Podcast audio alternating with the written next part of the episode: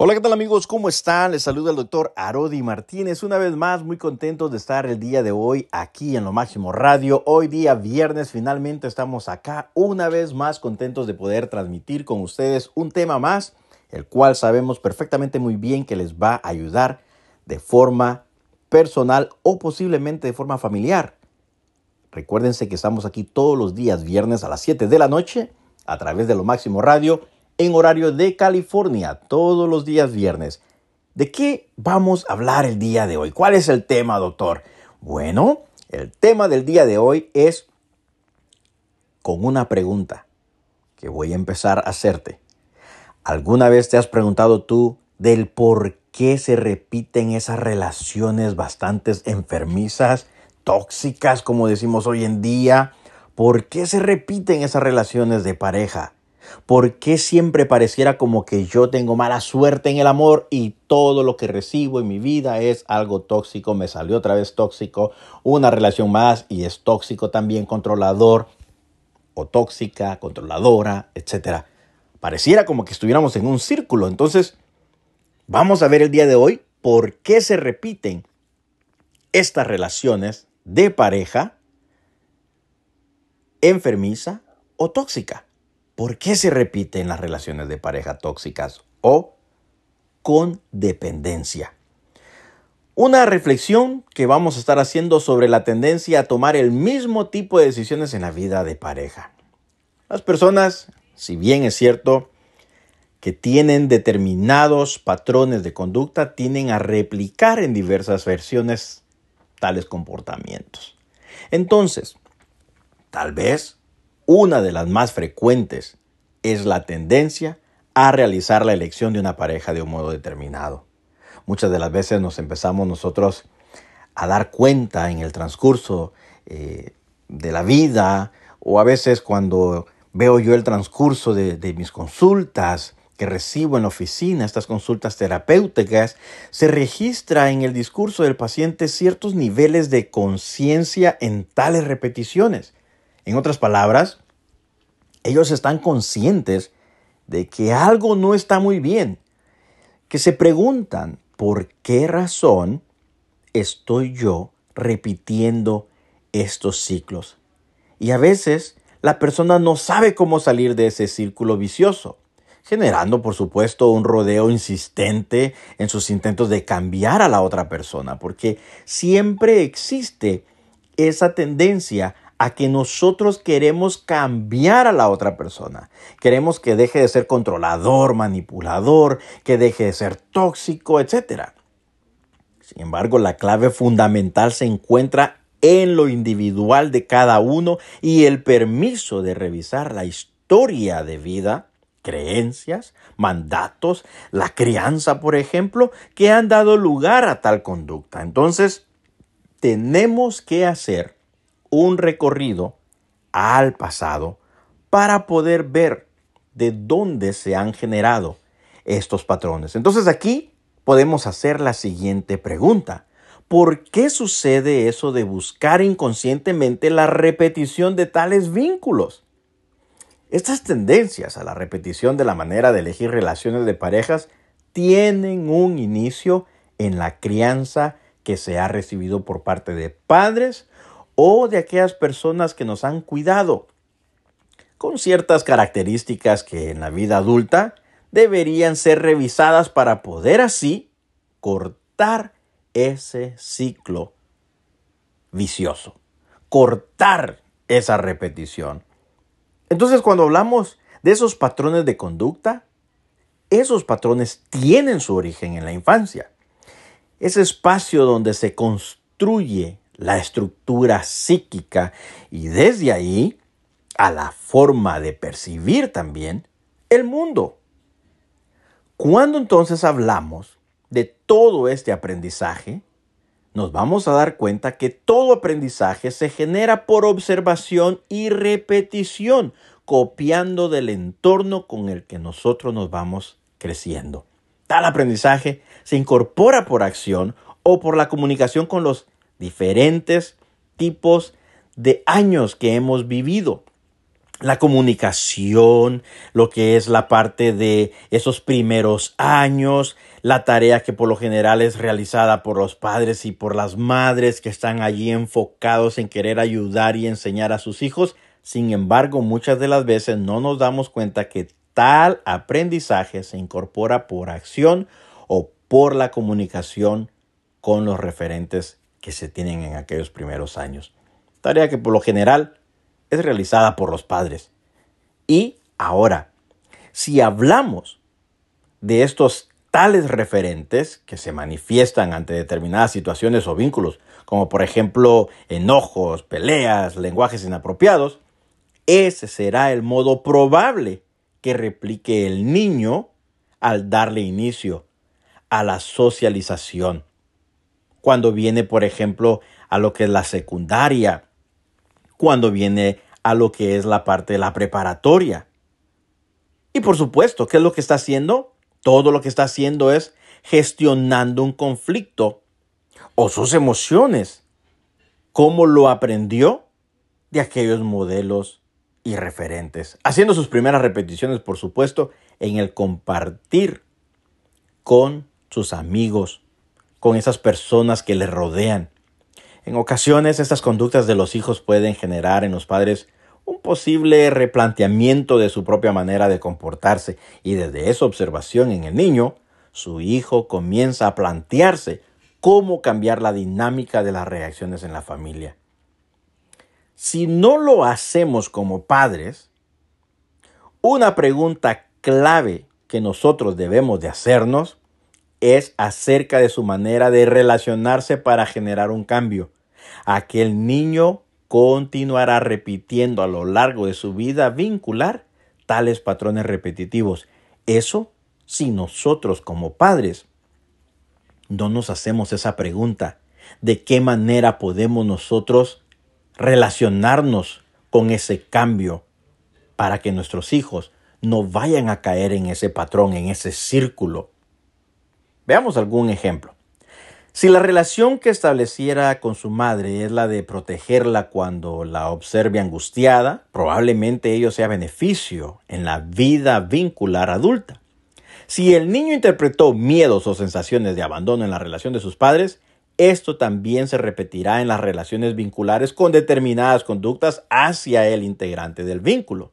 De este modo, será importante revisar entonces la historia de vida para poder decidir qué tomar de tal historia para continuar y de qué cosas desprenderse en la adultez. Hay capítulos dentro de la historia de cada uno que pueden no ser de agrado o pudieron generar traumas psíquicos. Desde aquí podemos ver ya el trabajo de elaborar tales daños, aceptar esa historia para no batallar con lo ocurrido y poder así también preguntarnos cómo deseamos posicionarnos. Saber que tales patrones de conducta pueden tener un final bastante desagradable. Puede ser el tener un final, eh, de tener una información que de cierta forma nos puede aliviar.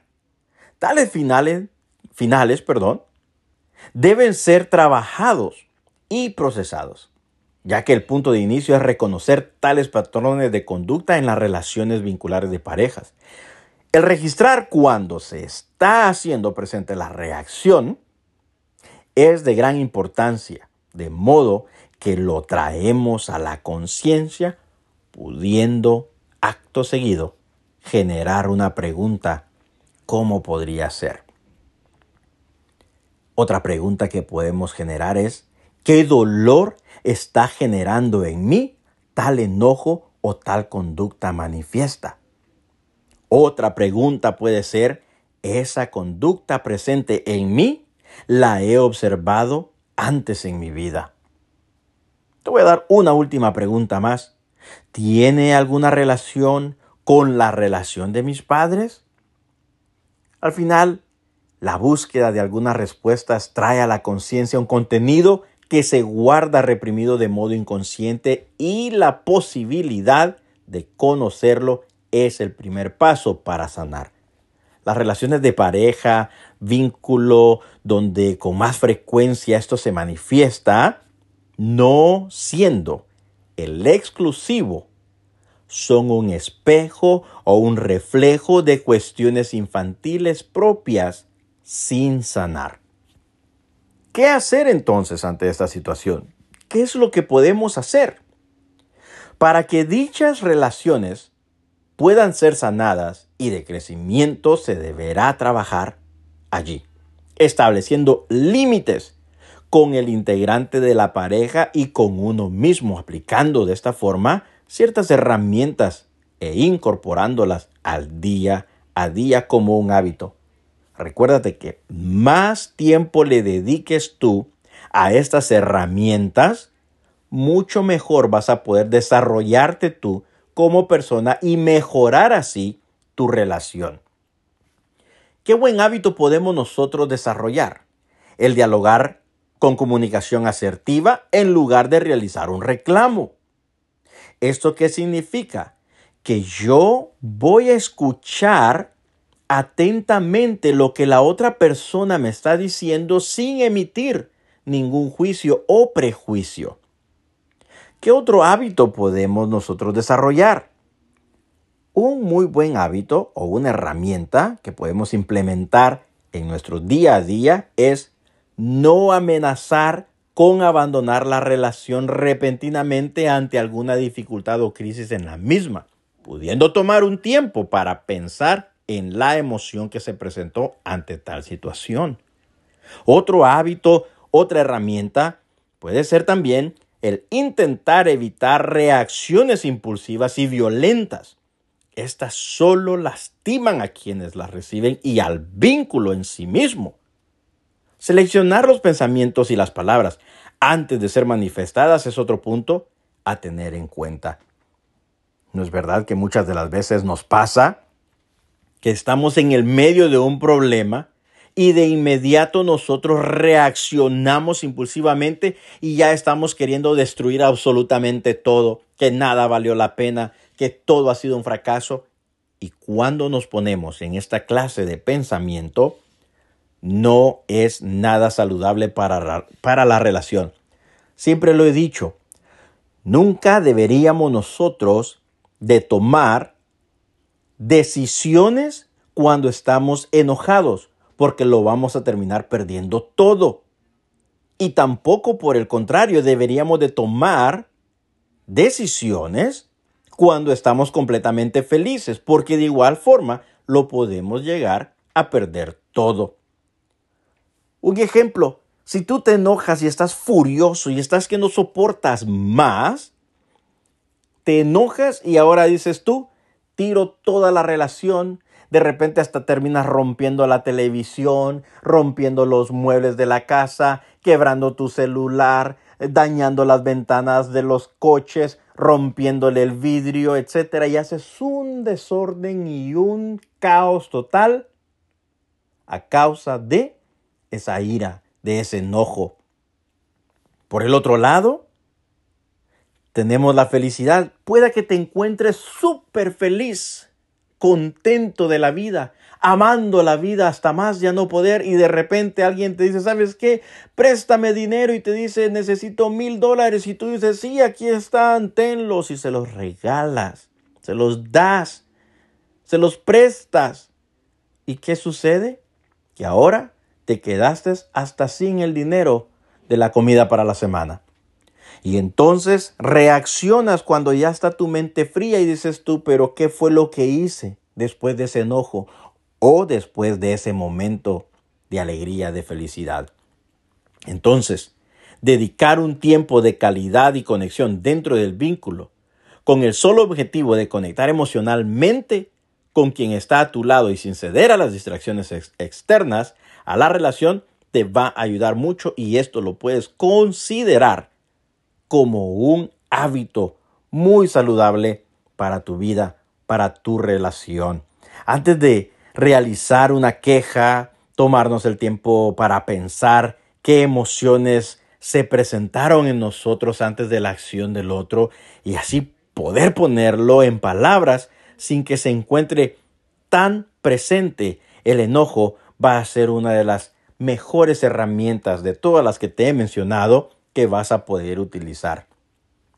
Las relaciones tóxicas o las relaciones con toxicidad o dependencia se pueden trabajar, elaborar y sanar desde el origen de tales conductas. Y como lo decíamos hace un momento, es necesario poder ir a la infancia.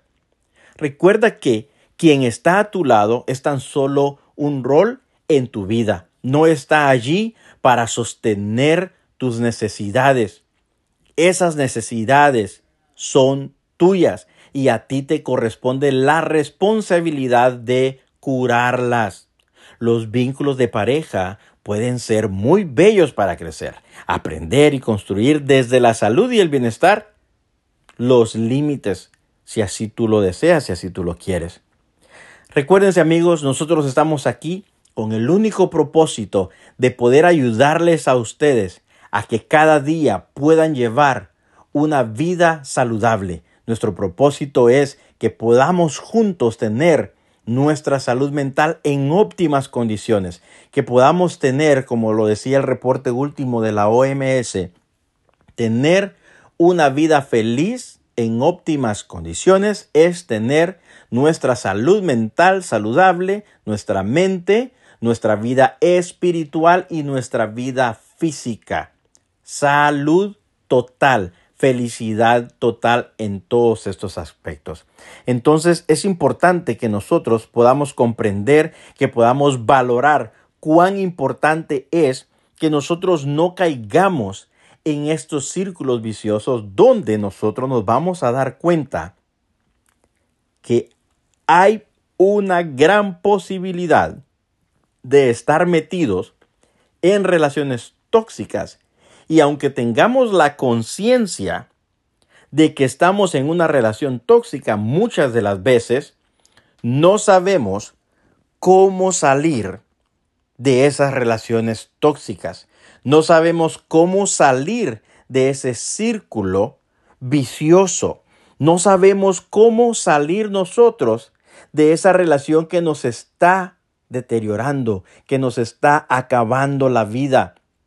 Entonces, te voy a dar algunos consejos el día de hoy, algunas recomendaciones que te pueden ayudar a ti a empezar a romper ese círculo, a romper ese patrón de conducta, de lo cual te hace estar de cierta forma atrayendo esa toxicidad a tu vida.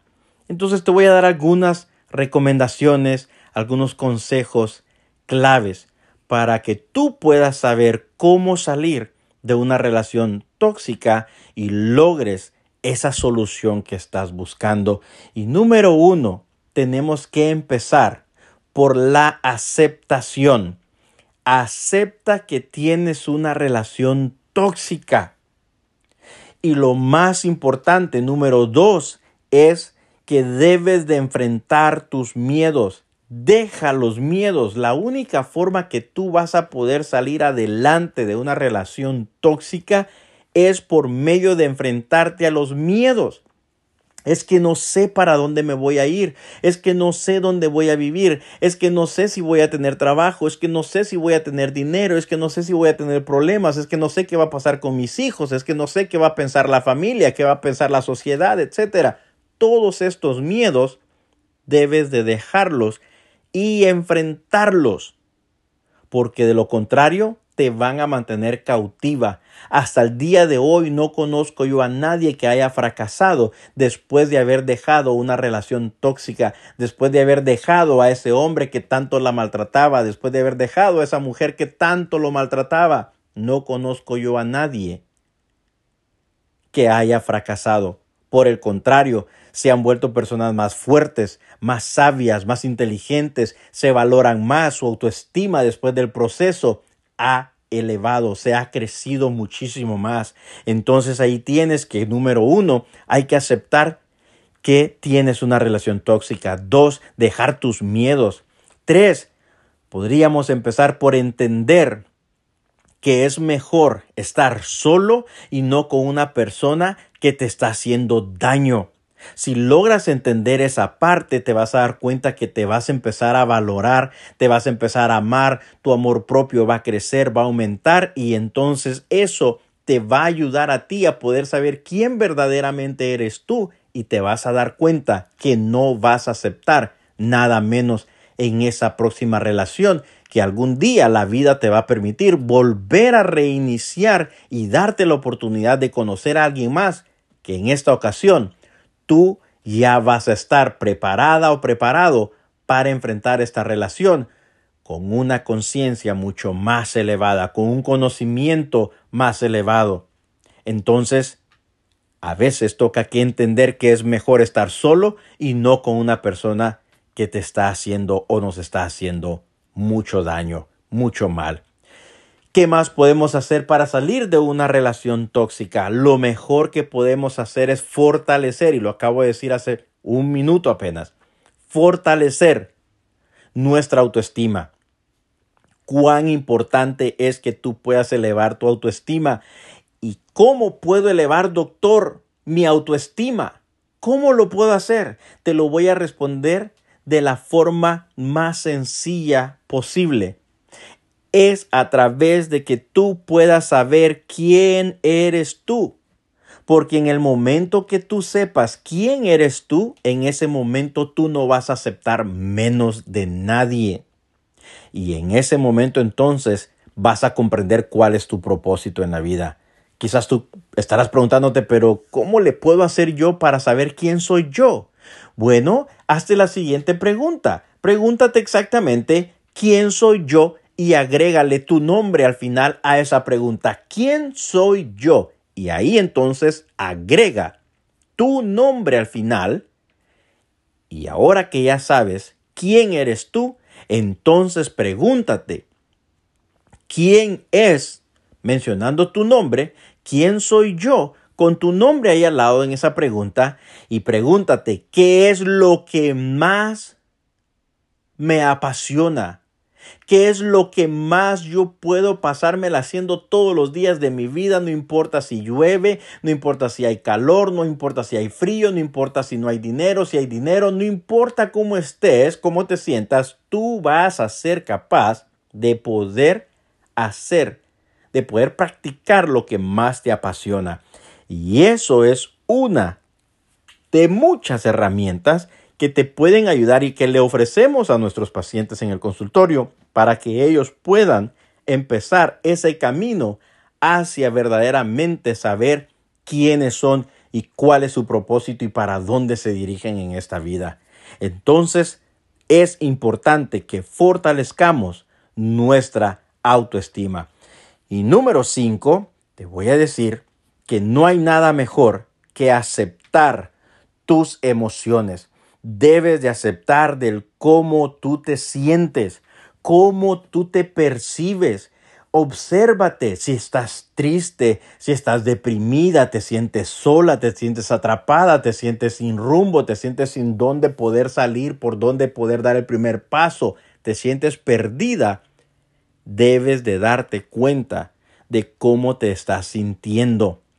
No hay nada más hermoso, no hay nada más bonito que poder disfrutar de un amor sano en una relación. Entonces, si tú quieres saber más, te interesa saber más, puedes llamarnos al 424 288 0865 424 288 0865 y te invito para que nos puedas tú llamar y podamos ver juntos de qué manera te podemos ayudar a salir adelante. Para eso estamos aquí, para poder darle a nuestra comunidad de lo mucho que la vida nos ha dado. Es importante que nosotros conozcamos, que nosotros sepamos lo que es un amor sano y lo que es un amor tóxico. ¿Qué puede ser, doctor, un amor sano? Es el desarrollo del ser como prioridad. Un amor sano es aquel que te va a permitir desarrollarte dentro de todas capacidades, dentro de todas tus habilidades que tú tienes, dentro de todas tus virtudes. Te va a ayudar a desarrollarte. Nunca te va a evitar. nunca se va a convertir en aquella persona que te va a traer para abajo, que te va a humillar, que te va a pisotear. No, eso no es el amor sano. El amor sano es aquel que te va a ayudar a desarrollarte como persona, como ser humano, haciendo uso, viendo, enseñándote a ver tus habilidades, tus virtudes, que puedes tú salir adelante con tus prioridades, que tú eres la prioridad. Eso es amor sano. Por el contrario, ¿qué sería un amor tóxico? Un amor tóxico es aquello que se convierte en una obsesión, eh, la fusión como una prioridad, que todo debe de ser solamente esa persona y esa persona y esa persona y tú no necesitas de nadie más, tú no necesitas socializar, tú no necesitas salir con nadie, tú no necesitas de visitar a nadie, tú no necesitas de tu mamá, de tu papá, etcétera, de, de amigos tampoco. Y esa obsesión enfermiza se convierte en un amor tóxico donde te empiezan a limitar de socializar. El que no puedes ir a la tienda ni sola, no puedes ir ni siquiera al gimnasio, no puedes ir a ningún lugar. ¿Por qué? Porque tiene que andar ahí la persona contigo porque debe de saber dónde estás, porque debe de controlarte con tu locación, debe de saber con quién llamas, a quién le llamas, por qué le llamas, con quién texteas, etc. Y eso entonces es la consecuencia de un amor tóxico. Si hablamos una vez más del amor sano, el amor sano es aquel amor mutuo, es aquel amor que te va a apoyar, es un apoyo mutuo donde hay un espacio para cumplir metas juntos que pueden permitirte crecer tanto tú como poder ayudar a hacer crecer al otro. Y eso es lo más bonito de un amor sano, de ese apoyo mutuo, de poder establecer ese espacio para cumplir metas. Permite crecer a la otra persona. Eso es un amor sano, que deja que la otra persona pueda crecer.